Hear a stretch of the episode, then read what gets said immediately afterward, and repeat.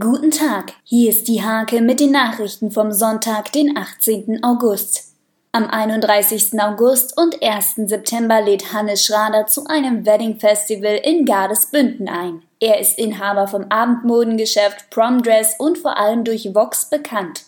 Nicht Arche, nicht Sea-Watch. Flotte Möhre nennt sich das Kinderschiff der neuen, neuen Erde. Der Gemeinschaftsgarten wurde am vergangenen Sonnabend eingeweiht.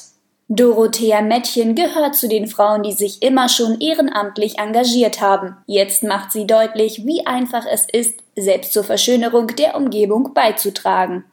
Am Sonntag steigt das S2-Sterne-Springen mit Stechen und das Finale des Volksbank-Kreiscups bei den Reitsporttagen. Die Veranstaltung an der Fürser Mühle versteht sich traditionell als Event für die ganze Familie.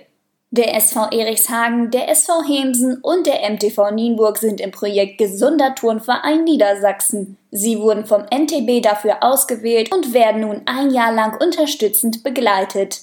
Diese und viele weitere Themen lest ihr der Hake am Sonntag oder unter www.diehake.de.